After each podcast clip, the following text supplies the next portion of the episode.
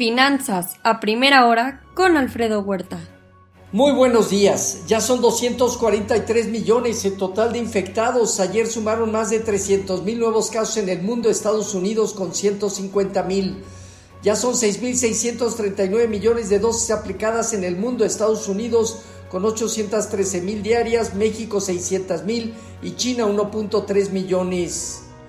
Este jueves y viernes los asesores de la FDA estarán revisando el caso de las vacunas Moderna y Johnson Johnson como posibles refuerzos. Standard Poor's rebaja el rating soberano de otras dos promotoras inmobiliarias chinas, Green Holding y House. También se suman algunas automotrices, el caso de Baoeneng, auto que no pagaron intereses. Estos sectores se están excluyendo del mercado de bonos eh, a nivel internacional. La demanda de petróleo se incrementa a medida que las, eh, la, crisis de gas y el aumento de precios del carbón también van en aumento. La Fed considera que si continúa el progreso hacia una meta de máximo empleo, la actividad actual con la presión inflacionaria, la moderación el ritmo de compra de activos iniciará pronto. las tasas de inflación se mantienen elevadas y podrían continuar así por varios meses esperan llevar el tapering a cero hacia mediados del 2022. Todo apunta a iniciar en noviembre. La inflación a septiembre en Estados Unidos se ubicó en máximos de 13 años, con alimentos y vivienda encarecidas. Hoy los mercados atentos al dato de inflación al productor a septiembre en Estados Unidos, así como solicitudes por su desempleo, con mercados optimistas este día. En México conoceremos las minutas de Banco de México. El rendimiento del bono a 10 años se coloca entre 1,53 y 1.54% de 1 a 2 puntos base abajo. En Asia Pacífico, resultados con sesgo ligeramente negativo. China y Hong Kong abajo, Japón terminó arriba. En China, la inflación a septiembre se ubicó en 0.7% anual al consumidor y 10.7% anual al productor su mayor nivel desde 1996.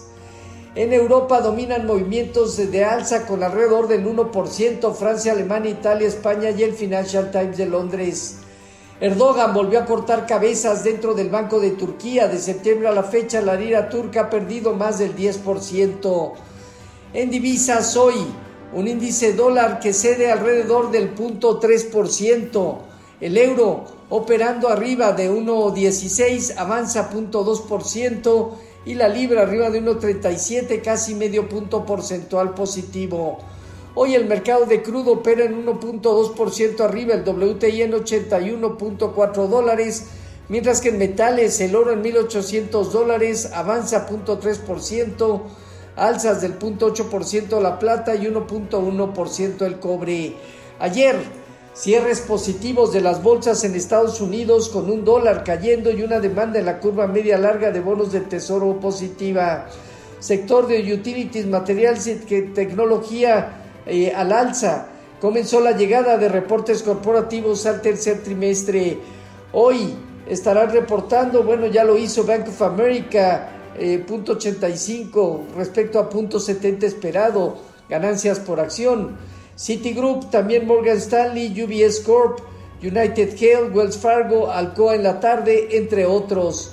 Así, el Dow Jones parte de los 34.377 unidades, teniendo desde aquí a los 35.050 puntos una zona superior. El Nasdaq en 14.571 unidades, de aquí a los 15.050 unidades, una prueba relevante. Y el Standard Poor's en 4.363 puntos de aquí a los 4.470 unidades se vuelve importante el rendimiento del bono a 10 años se colocó en 1.54, bajando 3 puntos base. Hoy el informativo anda rondando niveles de 1.52 a 1.53. Con respecto a nuestros eh, mercados, tipo de cambio, eh, terminó la sesión alrededor de 20.55, casi 0.8% de apreciación. El mercado consolida bien 2085 como zona superior. En la parte baja vemos de 2040 a 2030 zona inferior. Eh, en cuanto al fondeo diario, papel gubernamental en 4.72 y bancario en 4.82, latea 28 días en 4.99. El índice de precios y cotizaciones terminó con baja marginal para situarse en 51.812 unidades con una operatividad ligeramente arriba del promedio diario, el principal indicador. Desde luego tienen 52 a 53.500 puntos zona superior y, eh, y en la parte baja de 50.800 a 49.500 unidades. La tasa riesgo país de México en 217 eh, puntos. Eh, por otro lado, se legalizan autos chocolates, afectará el sector automotriz entre enero y agosto del 2021 se importaron 106.542 autos usados, 35.7% más que el mismo periodo 2020. Aeroméxico continúa avanzando hacia su salida eh, de lo que es el capítulo 11 para iniciar una nueva etapa.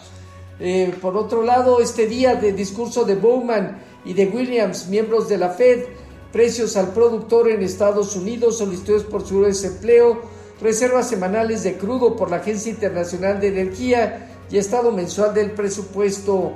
En México conoceremos las minutas de decisión de política monetaria de Banco de México. Los eh, futuros se mantienen con alzas alrededor del punto 7 al punto 9%, Dow Jones Standard Poor's y Nasdaq, tipo de cambio 2055 a la venta estable respecto a la jornada de ayer. Así, finanzas a primera hora con lo más relevante hasta el momento.